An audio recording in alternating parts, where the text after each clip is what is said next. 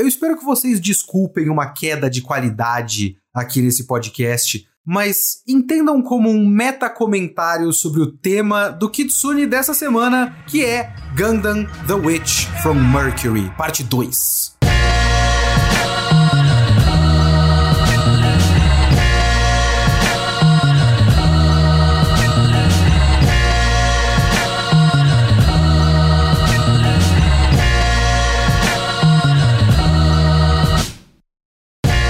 Sou o Leonardo Kitsune e o Kitsune da Semana é o meu podcast semanal para eu falar do que eu quiser, do jeito que eu quiser. A ideia aqui é que toda semana tem uma review nova, uma review diferente, de uma obra diferente, que pode ser de anime, mangá, literatura, cinema, séries. Eu vi, eu li, eu quero falar, então é aqui que eu vou falar. Você pode mandar o seu e-mail para leokitsune.gmail.com ou, melhor ainda, você pode colaborar com o financiamento coletivo do Kitsune da Semana. O link está na descrição do podcast, é o catarse.me barra kitsune underline da underline semana, para você colaborar financeiramente e fazer com que isso continue sendo possível. Porque isto é o meu trabalho agora e eu só posso trabalhar graças a vocês para vocês. Então, se você gosta do trabalho e conseguir colaborar para a continuidade do Kitsune da semana, o link está na descrição do podcast. Também tem uma caixa postal, se você quiser mandar presentes para eu ficar feliz, porque tá tudo muito complicado aqui. Eu vou explicar daqui a pouco e eu ficaria feliz com o presentinho. Bom, vamos lá, explicando. Eu tô com um problema no meu computador, o computador novo que tava com qualidade e tudo mais, e ele foi para manutenção, e agora eu tô usando um notebook que eu usava antes, que é lento, e ele não está reconhecendo o driver da interface de áudio que eu usava na minha cabine acústica, então eu tenho que usar um microfone antigo. E eu estava tentando usar ele dentro da cabine, só que o notebook estava super aquecendo porque a cabine é muito quente. Então agora eu estou fora da cabine com o um microfone antigo sem isolamento acústico. O áudio vai ficar diferente. Mas eu já pulei uma semana de podcast, eu não quero pular de novo. Eu prometi para vocês o podcast. Vai ter podcast desse jeito. o Gil, meu editor, é muito foda. Eu acho que esse homem vai dar um jeito nesse bagulho que vocês mal vão sentir, mas vai sair diferente, não tem muito o que fazer. Mas vamos lá, vamos falar de Gundam, Gundam The Witch from Mercury. Muita coisa mudou de lá pra cá, né? O Gundam The Witch from Mercury realmente acabou sendo um anime de 24 episódios, o que não é normal para Gundams de televisão, porque tem muito OVA, né, que tem 6, 8, 10 episódios, sei lá, tem filmes, mas anime de televisão dos Gundams geralmente tem 50, né? Que é o formato clássico antigo de um anime episódio semanal durante um ano inteiro, digamos assim. Mesmo dividido, o último de televisão antes do Witch from Mercury, que se não me engano foi o Iron Blooded Orphans, teve duas partes de 24, duas partes de 26, alguma coisa do tipo. Então davam uns 52, 50, 51 episódios a gente teve um tempo entre a primeira parte e a segunda parte para criar expectativas. Nós criamos muita expectativa, porque a primeira parte, como eu falei no meu primeiro podcast sobre Witch from Mercury, é muito eficiente em preparar os personagens, fazer a gente se importar com os personagens, deixar muitos conflitos no ar, deixar mistérios no ar. E aquele final, o final da primeira parte é simplesmente sensacional. Como é que eles estão chamando de Suleta Smash? O Suleta Smash é uma puta cena. É um bagulho incrível.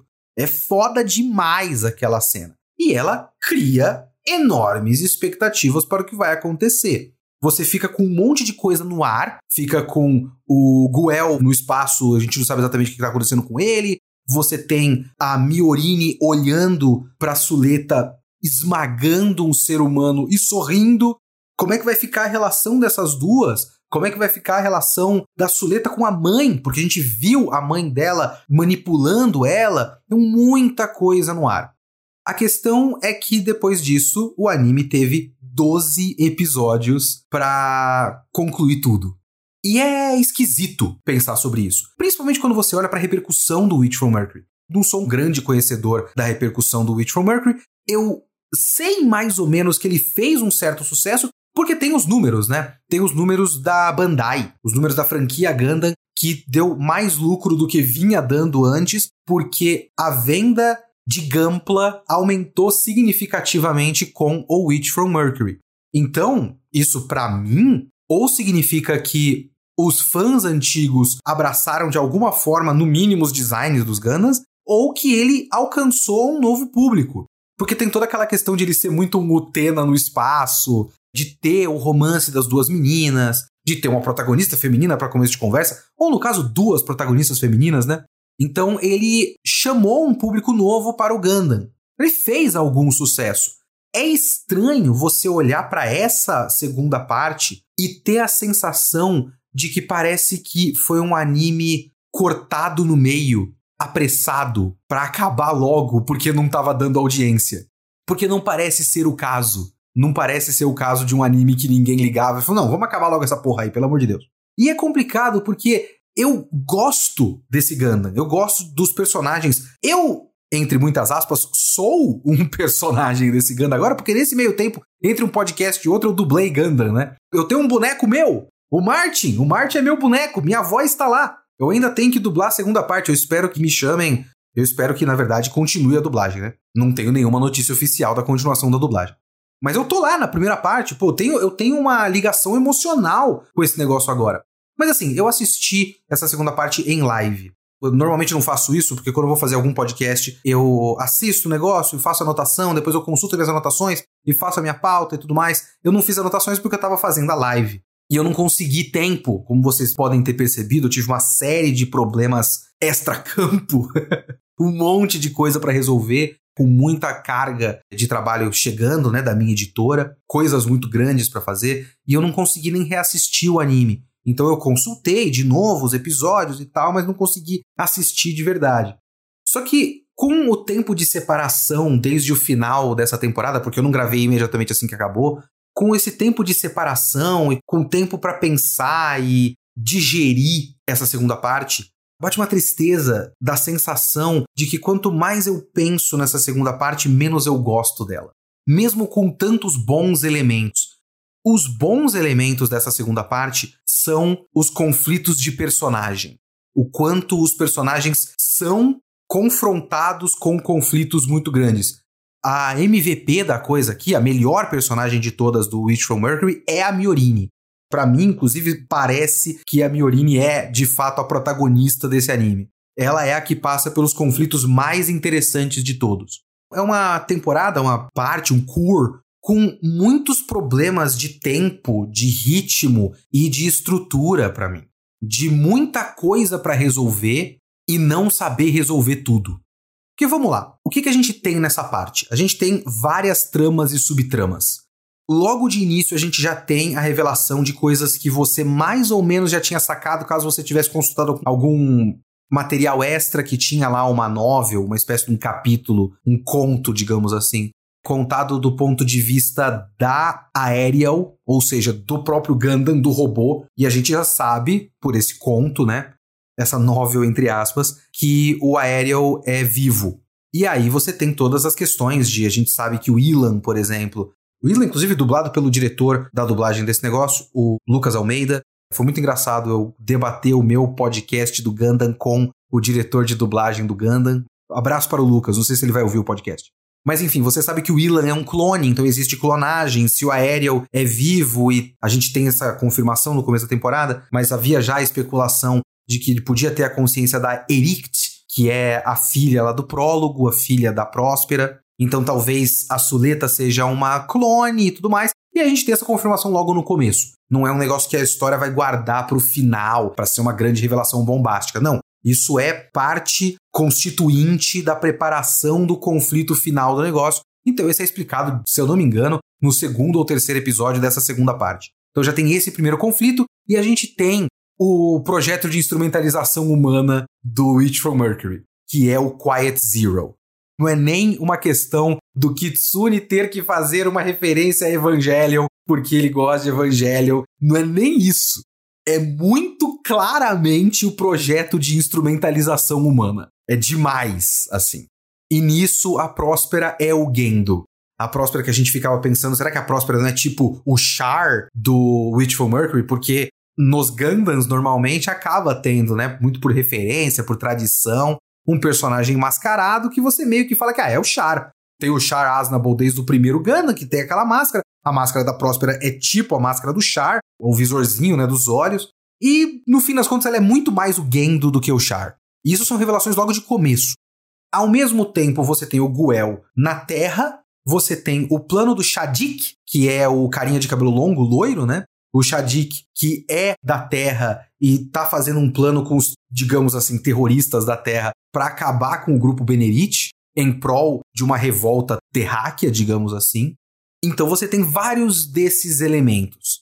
E a Miorine no meio, porque a Miorine acabou de ver o amor da vida dela basicamente esmagando um ser humano, e tem uma eleição do grupo Benerit, que ela está se candidatando também. Então, um monte de coisa. Essas coisas funcionam para mim num nível individual. Individualmente, esses conflitos quase todos entregam. Como eu falei, o da Miorini é o melhor porque ela é uma personagem que passa por processos. E isso é o mais fascinante para mim. Gundam tem uma certa tradição até de personagens entrando numa reclusão por conta de um conflito psicológico muito forte, assim, de se chocar com a realidade da vida e da guerra. Desde o Amuro Ray, a gente tem personagens assim que olham a realidade da guerra e se trancam num quarto embaixo do cobertor e falam: Eu não quero mais isso para mim. Mais uma vez fazendo referência a Evangelion, Evangelion sendo o Gundam de Hideaki Anno, os conflitos do Shinji são muito em referência aos conflitos do Amuro Ray.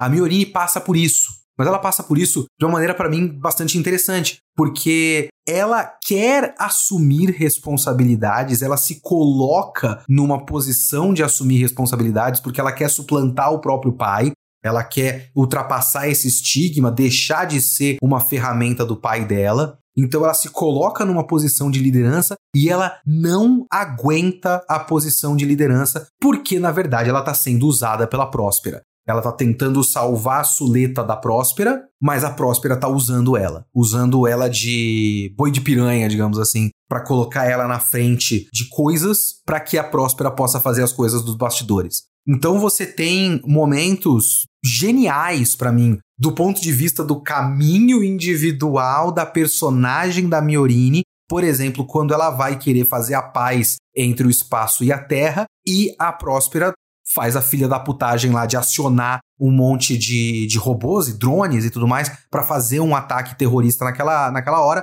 para ela poder destruir um lugar lá, como parte da vingança pessoal, mas ela fode completamente, ela cria, a Próspera cria uma crise diplomática e basicamente faz eclodir uma guerra. E a Miorini olha para isso e fala: caralho, mas eu trouxe essa mulher pra cá. Isso é culpa minha. E ela acaba tomando a culpa de um monte de coisa e você vai vendo o processo dela cada vez mais se retraindo e cada vez mais sendo engolida por essa culpa. Esse caminho da Miorini é muito interessante. Eu ainda fico um pouco chateado com uma coisa que é muito disso acaba sendo por conta do final sensacional da primeira parte. Você tem aquele final com a Soleta explodindo um homem com o seu robô gigante, sua máquina de morte, que é o Gundam. E eu pensei que isso abalaria mais a relação delas e abala. Mas você tem muito mais um. Ela passa um tempo sem poder encarar a Suleta, mas é meio. Você sente isso ao longo da história que ela não tem uma impressão errada da Suleta. Ela não passa a ter medo da Suleta, por exemplo. Porque isso é uma coisa que eu pensei que aconteceria. Seria um caminho de ela, tipo, ficar com medo de chegar perto, de cortar relação, porque, meu Deus, eu tava apaixonada por essa menina e agora essa menina é uma psicopata. Eu pensei que seria isso.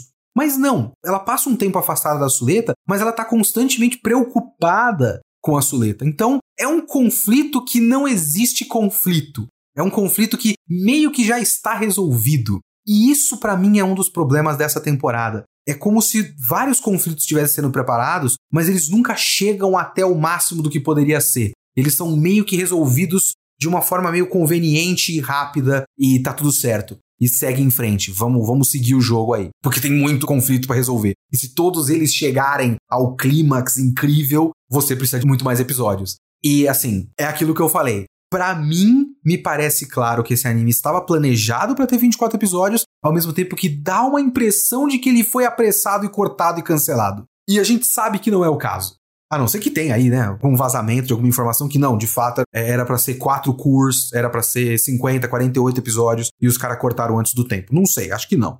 Você tem outros desses conflitos que também são muito interessantes e que são meio cortados no meio do caminho. Eu gosto, por exemplo, de parte do que o anime faz com o Guel, ou Gel. É triste demais. O licenciante japonês realmente mandou pra dublagem brasileira um guia de pronúncia e você ouve no japonês o cara falando Gueru, mas eles mandaram pronunciar Gel em português. Aí é foda, né? Pelo menos foi o contado para mim pelo próprio diretor de dublagem no estúdio. Mas o Gel, Guel, eu vou falar Guel. O Guel, ele tem aquele período na Terra que podia ser mais. Podia ser mais. Só que esse período na Terra dele não é um período onde ele vai talvez encarar. É um pouco isso, mas é muito pouco isso. Encarar as hipocrisias dele, encarar os privilégios dele, perceber que ele estava envolvido em picuinhas de escolinha e política quando os problemas da Terra são muito mais graves e muito mais urgentes. É quase isso. É um pouco isso, ao mesmo tempo que também é só uma maneira de Guel poder ver quem são, acabar descobrindo os planos do Shadik. Porque um grande problema desse anime, desse Witch from Mercury, é que ele tem um elenco muito inchado. Porque assim, veja bem, ele não é um elenco inchado para padrões de Gundam. Eu tô assistindo agora em live, quando eu consigo fazer live, porque tá foda, como eu falei para vocês, muitos problemas. Eu tô assistindo agora em live o Zeta Gundam. O Zeta Gundam tem um elenco gigantesco, é gente que só o caralho. Toda hora eu esqueço quem é quem. E ele vai renovando, ele tem fases que vários personagens eram importantes, aí eles vão deixando de ter importância para ter um outro núcleo que ganha importância. E aí volta a personagem do primeiro Gundam, e depois eles saem de cena e voltam. É um elenco enorme mas também é um anime de 50 episódios. Esse Witch for Mercury tem um elenco gigantesco para muito pouco tempo para cada um deles. Então você tem vários desses conflitos acontecendo quase de plano de fundo.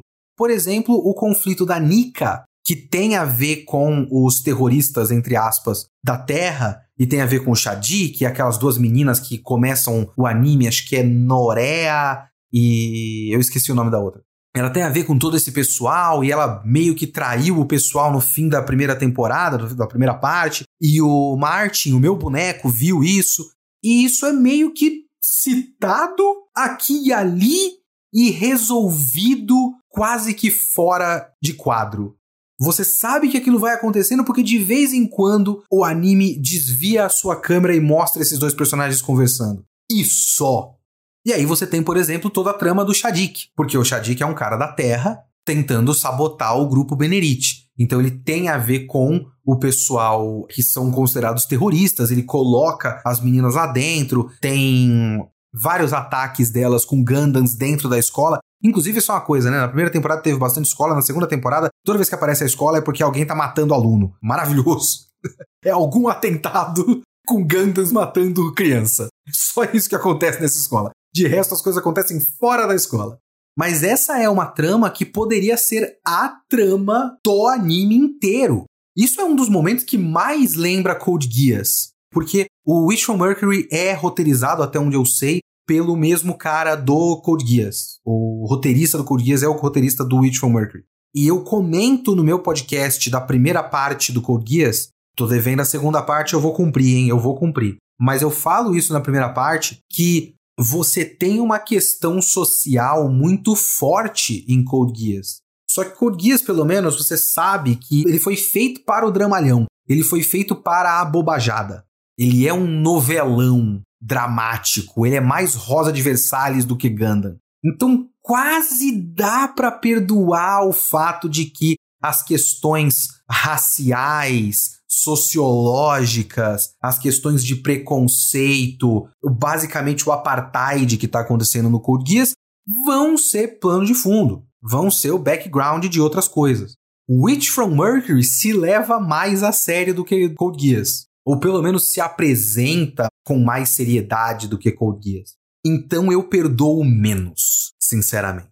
Porque você abre o anime lá na primeira parte as primeiras coisas que acontecem, que, que são mostradas pra gente em tela, são protestos de pessoas da Terra falando que o Gundam destruiu a minha família. Então você tem claramente um abismo social. Quem ficou na Terra ficou na pobreza e a Terra tá tendo que lidar com falta de recursos, enquanto no espaço você tem um monte de engravatado e um monte de aristocrata brincando de gastar dinheiro com um robô gigante. E aí você tem a trama do Shadik que trabalha isso que deveria trabalhar isso. Ele é o cara que quer destruir esse sistema.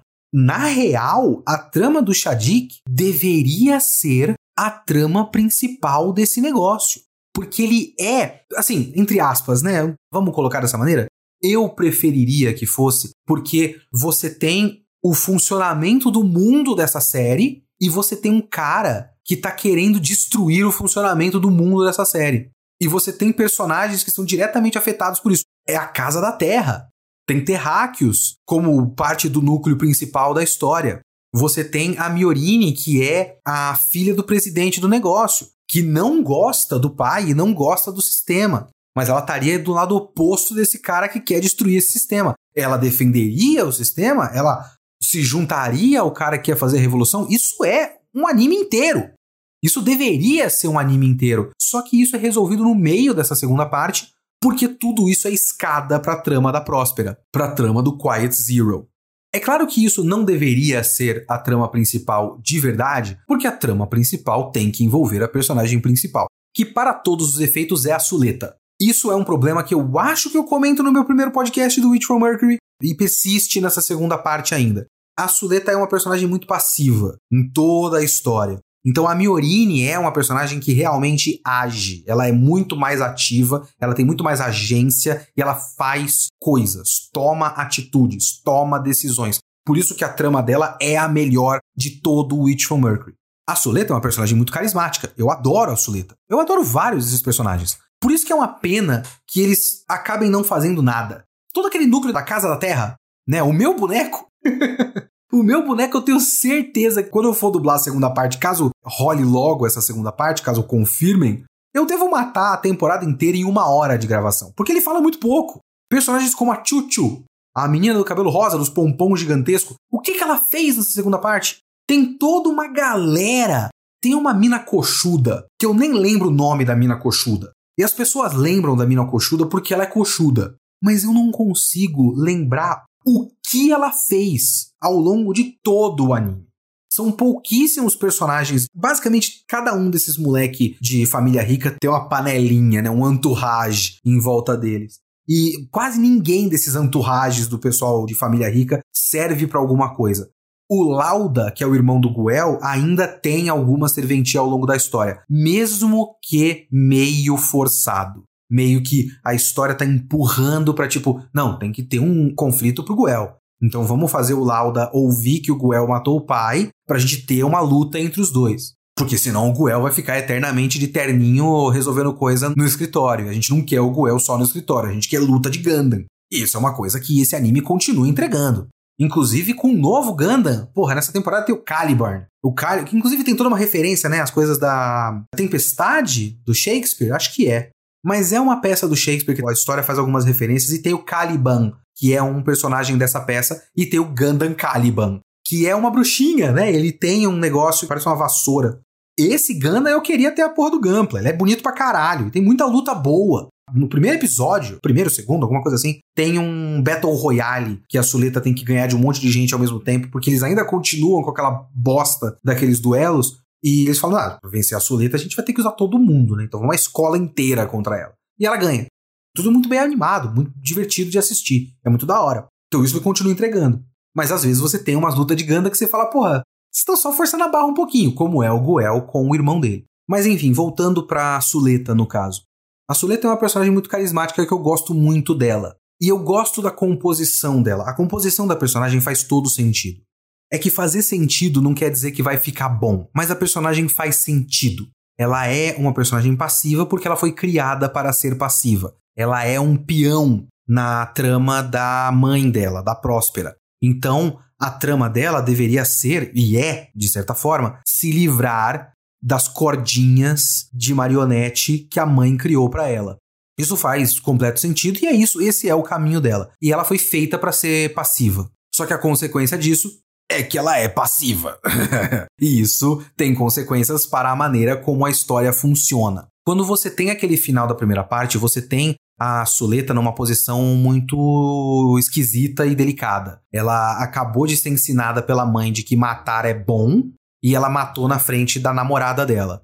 E a namorada dela abandona ela. E depois você tem uma série de processos na primeira metade dessa segunda parte que parecem encaminhar para um estalo, uma virada de chave na Suleta. Porque ela é abandonada continuamente. Essa menina sofre para um caralho nessa temporada. Sofre demais. É muito ruim de ver, porque a gente gosta dela. Eu gosto demais da Suleta. Poxa vida. Quem faz a Suleta chorar é só arrombado. É um bando de arrombado. E ela tem isso com a Miorini, sendo arrombada com ela. A Miorini faz aquela manobra de filme de cachorro. Sabe quando o menino que é dono do cachorro quer proteger o cachorro? Então você tem aquele momento dramático onde ele tem que fingir pro cachorro que não gosta dele, pro cachorro parar de seguir ele e não entrar em perigo. E ele fala: sai, sai, bingo, sai da minha frente, eu te odeio, bingo. E aí ele vira de costas e chora. A Miorini faz isso com a Suleta. A Miorini é o menino e a Suleta é o bingo. E ela faz: Bingo, eu não gosto de você, você não é mais o holder. Ela faz toda uma série de manobras para fazer com que a Suleta pare de pilotar o Aerial, porque ela quer cortar a relação da Suleta com a Próspera. Então você tem a Suleta sendo abandonada, para todos os efeitos naquele momento é isso que ela acha que está acontecendo, abandonada pela namorada, e depois abandonada pelo robô, e abandonada pela mãe. O robô, no caso, é a irmã dela. Então, tipo, família, amigos, namorada, todo mundo. Amigos não, né? Mas a namorada e a família abandonaram ela tanto no caso da Miorini como uma maneira de proteger, e no caso da Próspera, de propósito. A Próspera chega num ponto que ela acredita que a Soleta não tem mais serventia para ela. E aí você vai acompanhando esse processo e fala: porra, essa menina vai explodir. E essa vai ser a história. Isso vai ser muito interessante de acompanhar. Como vai ser a reação da Suleta em um momento tão delicado, tão drástico, que ela tá no fundo do poço? Ela vai coringar total? Como é que vai ser?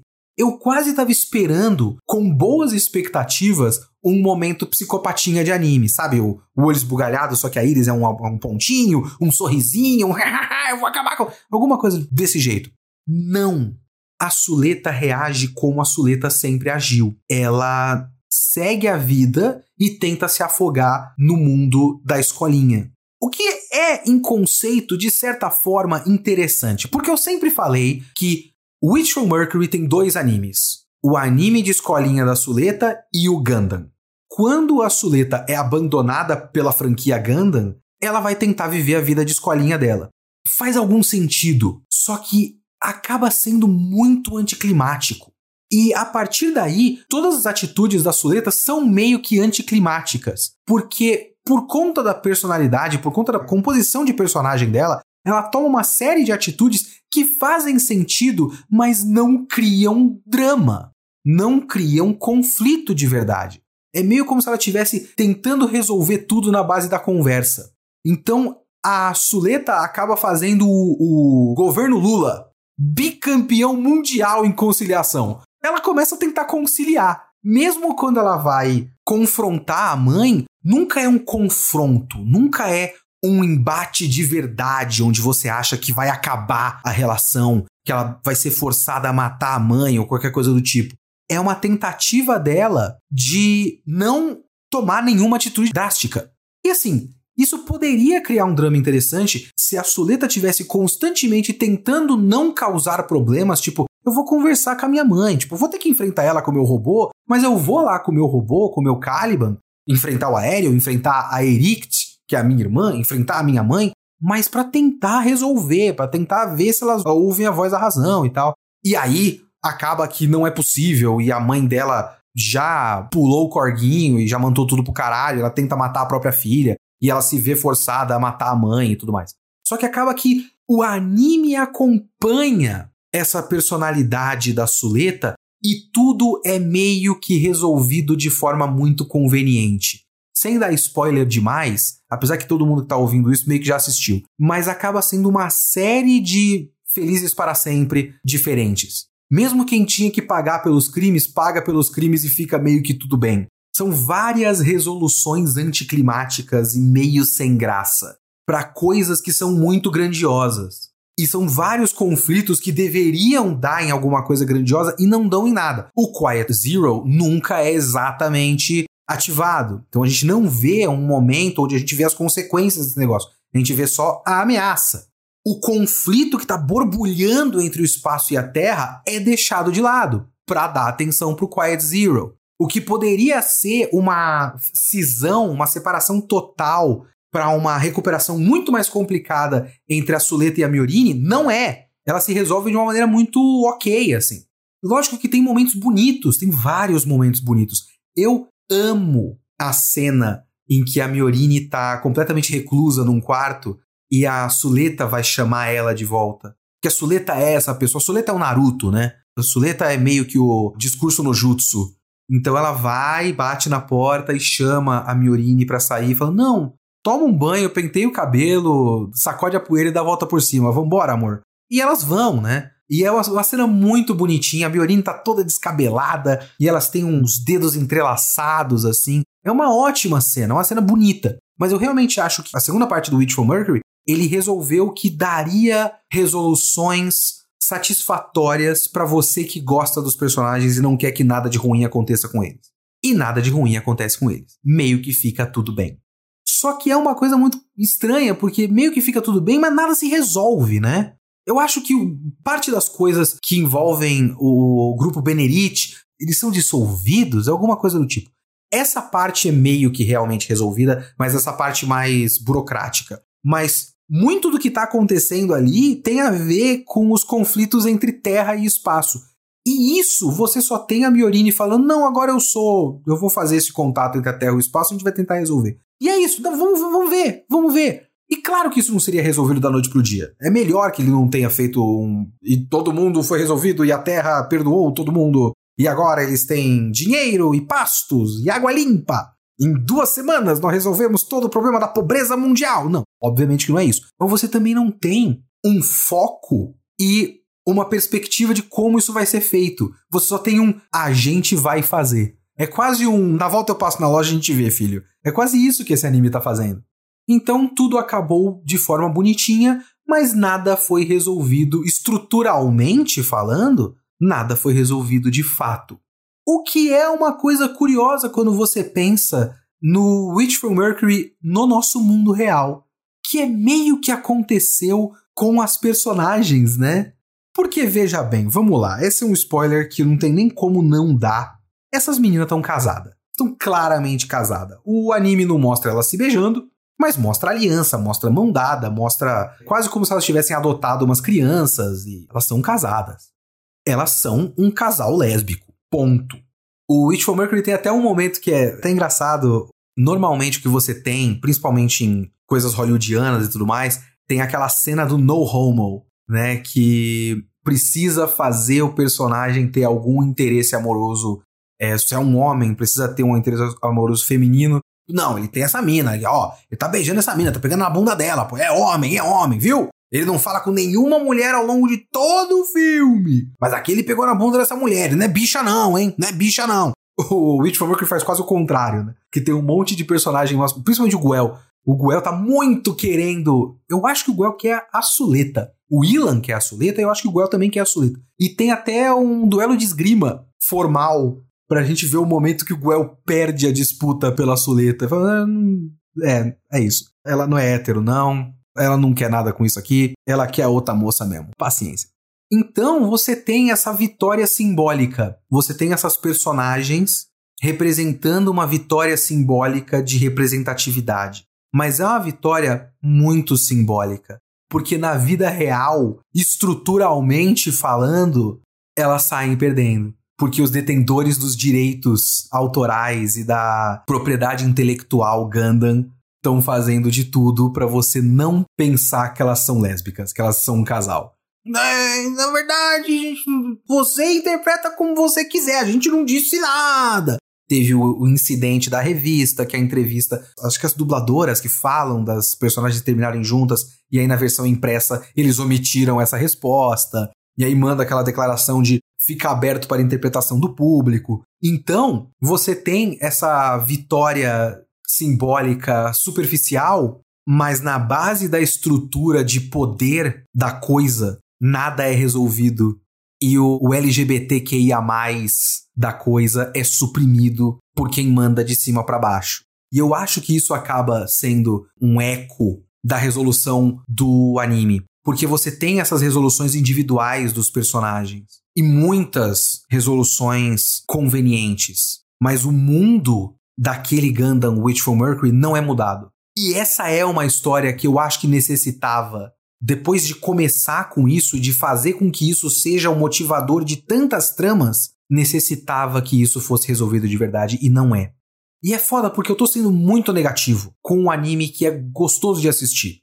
Mas eu realmente acho que houve uma queda. A primeira parte cria expectativas muito boas. Ela é eficiente, são bons personagens, e acaba que na hora de resolver, ele acaba resolvendo tudo um em cima de outro, atropelado, não resolve nada, e termina de maneira meio decepcionante. Mas eu gosto da Miolini, eu gosto da Suleta, eu gosto do design dos Gandas, eu gosto das batalhas. Luta de Ganda no espaço é sempre muito da hora, e esse anime tem várias lutas muito boas. Eu gosto do casal, eu fiquei feliz quando elas terminaram o bagulho casadas. É da hora, é da hora. Mas fica um agridoce. Fica realmente um sabor agridoce.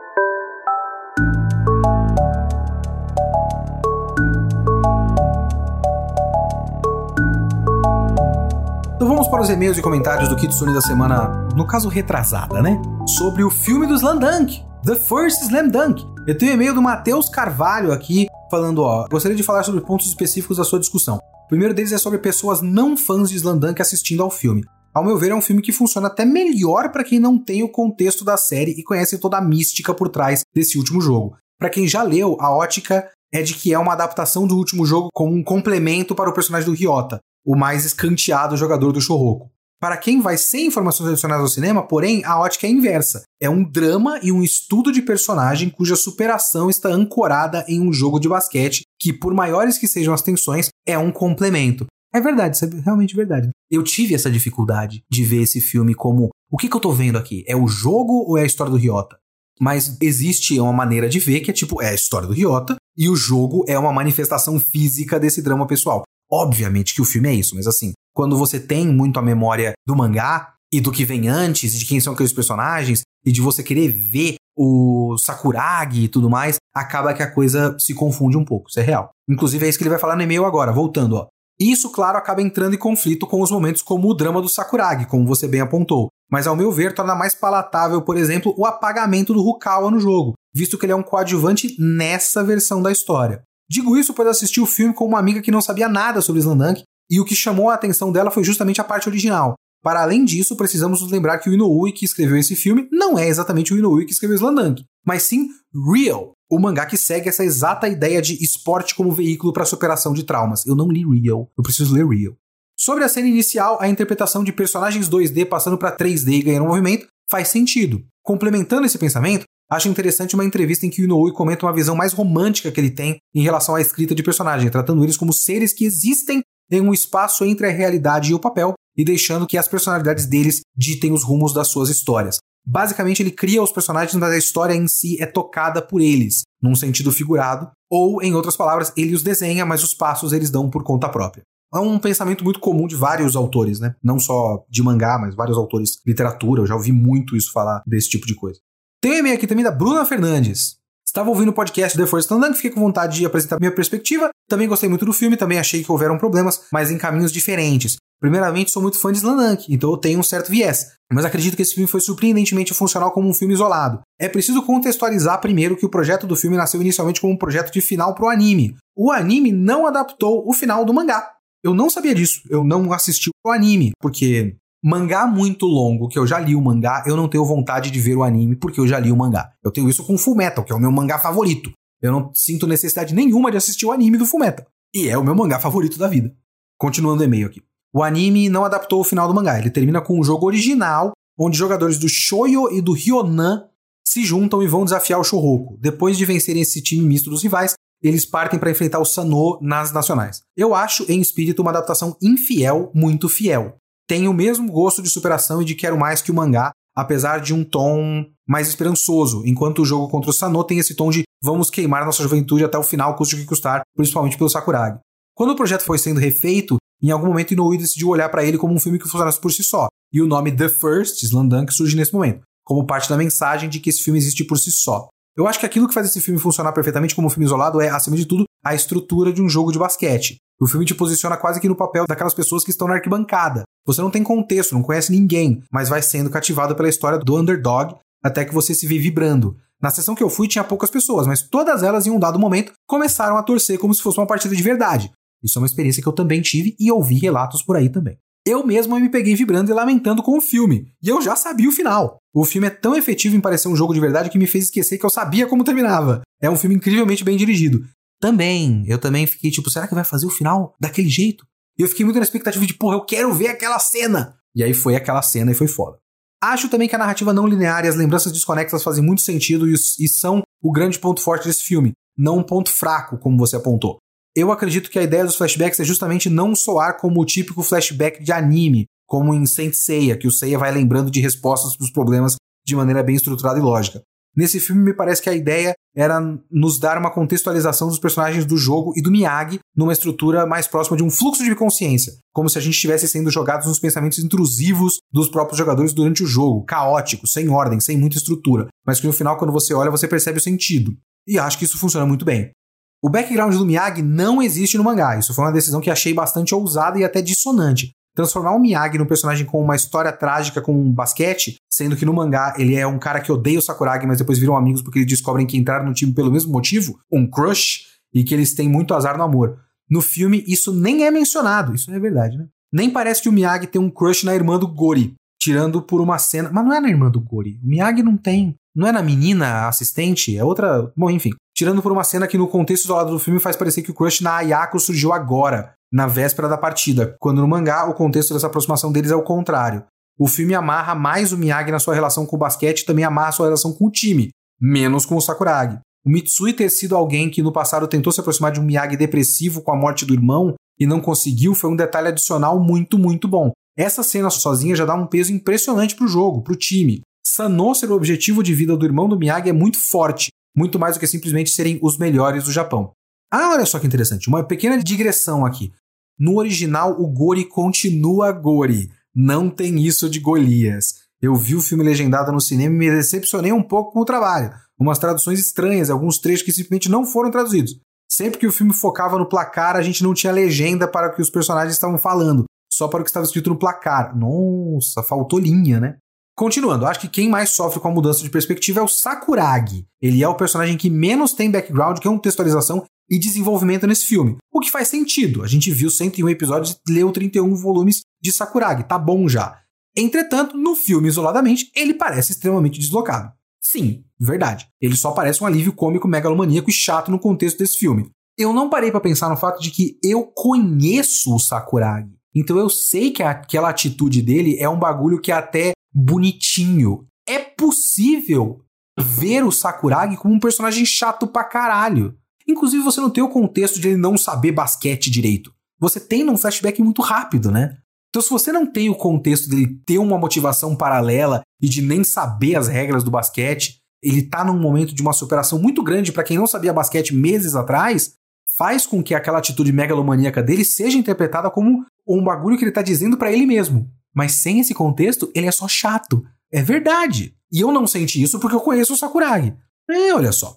O e-mail é muito grande, o e-mail da Bruna, tem muito mais parágrafos aqui, não vai dar para ler todo ele aqui, mas eu agradeço demais o e-mail, tem um monte de outras informações aqui, mas muito obrigado pelo seu e-mail e eu vou encerrar a sessão de e-mails agora porque tá, já tá muito longo, mas obrigado, um, um e-mail muito interessante, vários pontos de vista legais aqui. Mandem seus e-mails para leokitsune.gmail.com ou então colaborem no Catarse para fazer parte do nosso Discord se você é um colaborador do Catarse e não tem o link do Discord ainda, pode me mandar e-mail para leokitsune.gmail.com que eu mando o seu link.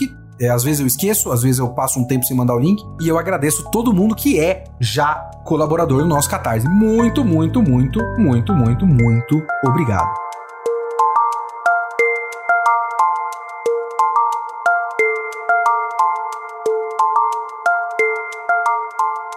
E um agradecimento especial a estes que estão no hall da fama da história do Kitsune da semana. Wilson Ricarte, Vinícius Fernandes dos Santos, Marcos Eduardo Miller, Diego Castro, Jornada do Whisky, Caio Encarnação, Hakai, Marco Antônio Veloni, Pedro Manfrim, Rubens Suzuki, Rafael HQ, Antônio Galete, Zac Vieira, Lucas de Moraes Paim, Raul Barros de Luna, Vitor Fonseca, Maximiliano Schubert, Meca Jack, Felipe Lima Marques, Felipe Reis do Castro, Vinícius de Oliveira Juliane, Thiago Marcelo Risso, Lucas Lima, Luan Barreto, Davi de Oliveira da Silva, Leandro Lugarese, Cláudia Camargo, Edson Fontana, Maria Luísa, Cian Paiva, Luiz Guzzi e Corvo Monocromático.